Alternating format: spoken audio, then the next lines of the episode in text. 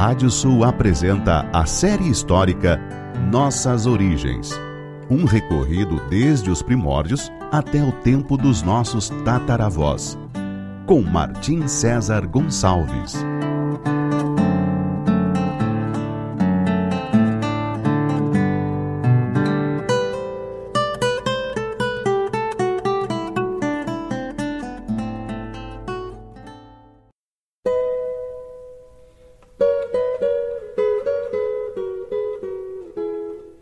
Série histórica Nossas Origens. Da savana africana até a pampa ameríndia. Capítulo de hoje: Os primórdios da Espanha moderna.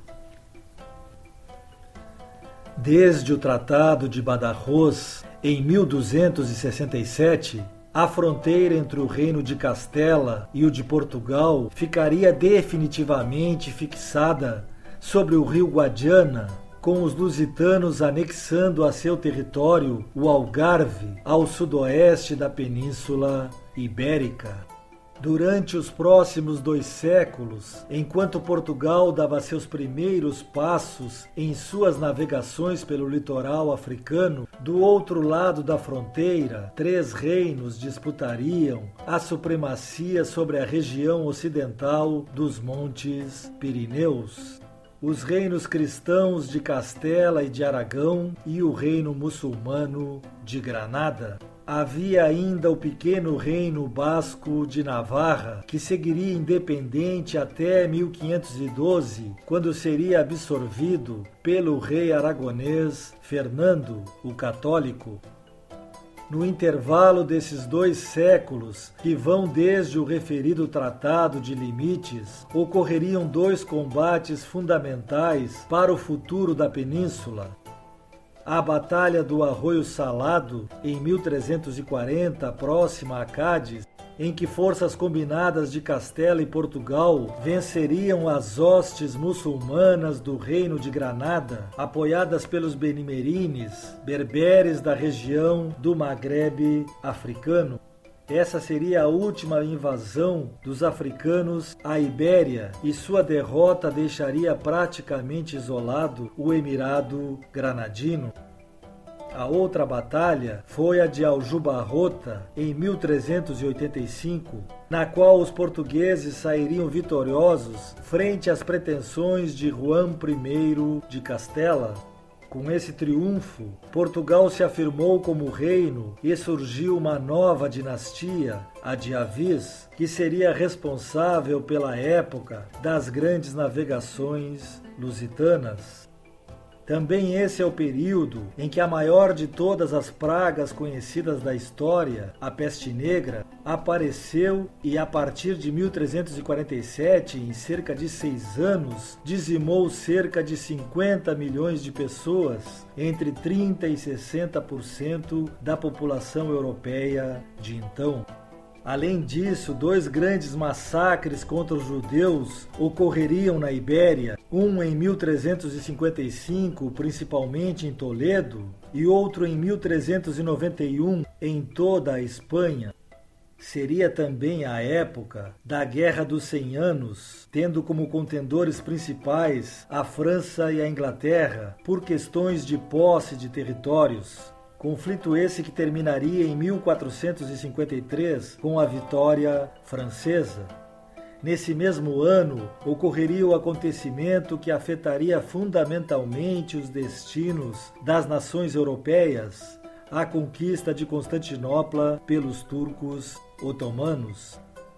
Desde então, com as rotas das especiarias fechadas para os países ocidentais, estes iriam pouco a pouco se voltando para o ainda quase totalmente desconhecido Oceano Atlântico.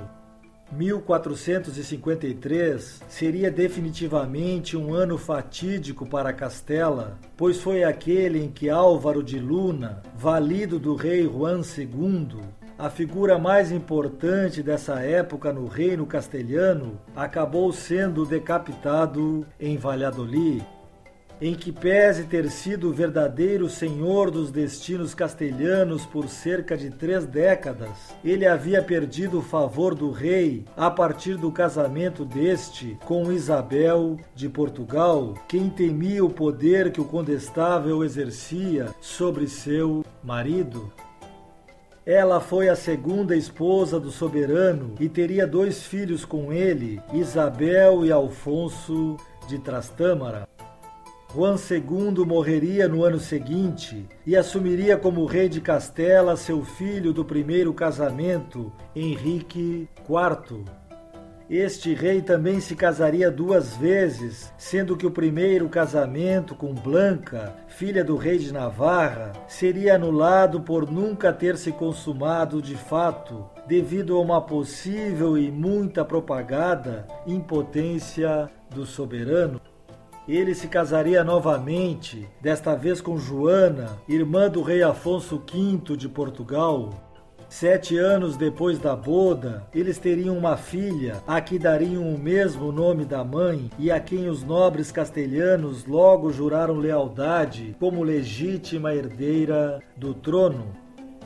Porém, parte dessa nobreza, sempre em busca de mais poder, começou em seguida a difundir o rumor que a filha não seria do rei Henrique IV, e sim de seu valido Beltrán de la Cueva, fazendo com que ela fosse conhecida como Juana la Beltraneja.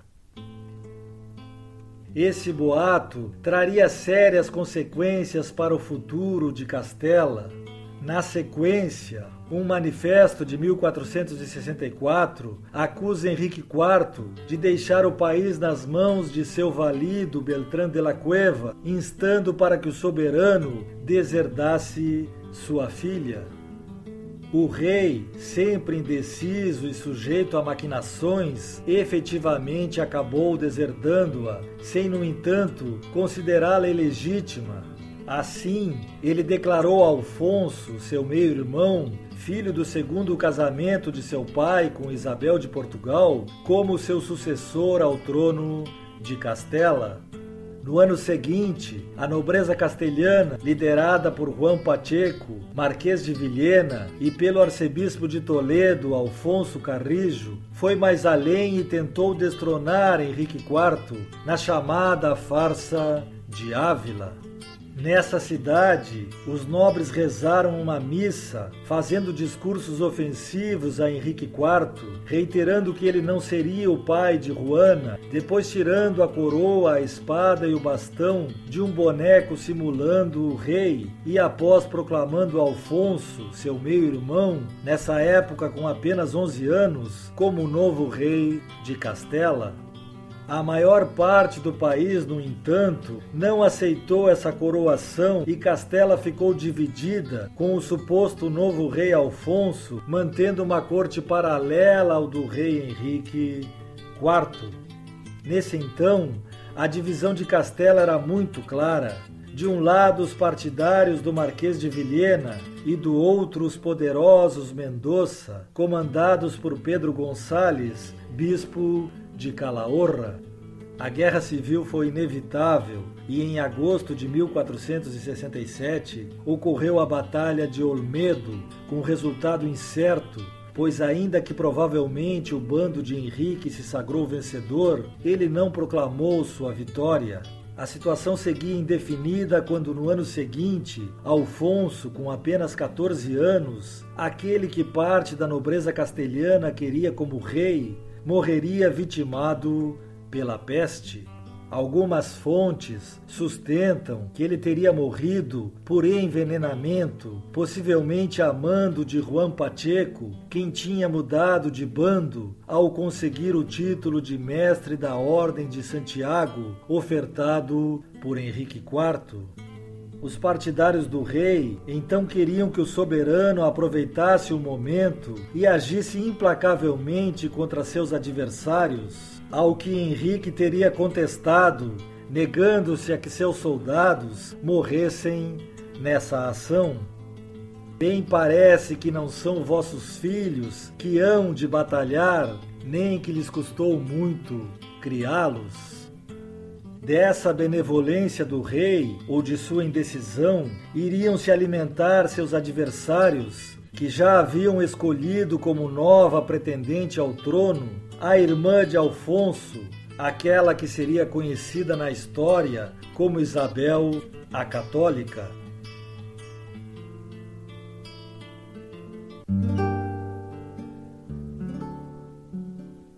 Jorge Manrique, quem morreria lutando pelos reis Isabel e Fernando contra os partidários de Juana la Beltraneja, escreveu um dos poemas clássicos da literatura espanhola, Coplas a la muerte de su padre.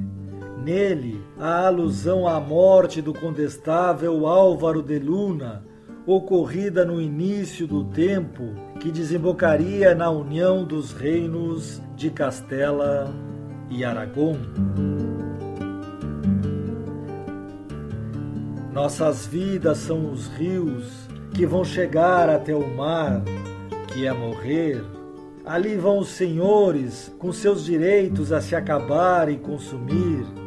Ali estão os rios caudalosos, ali estão os medianos e os pequeninos, que ao chegarem são iguais, os que vivem sem nada e os ricos. Pois aquele grande condestável Álvaro de Luna, mestre que conhecemos tão intimamente, não cabe que dele se fale, a não ser que só ouvimos degolado seus infinitos tesouros, suas vilas e seus lugares, seu comando, que lhe valeram, se não prantos, que foram, se não pesares, ao deixá-los. No próximo capítulo falaremos sobre a união dos reinos de Castela e Aragão. Até lá!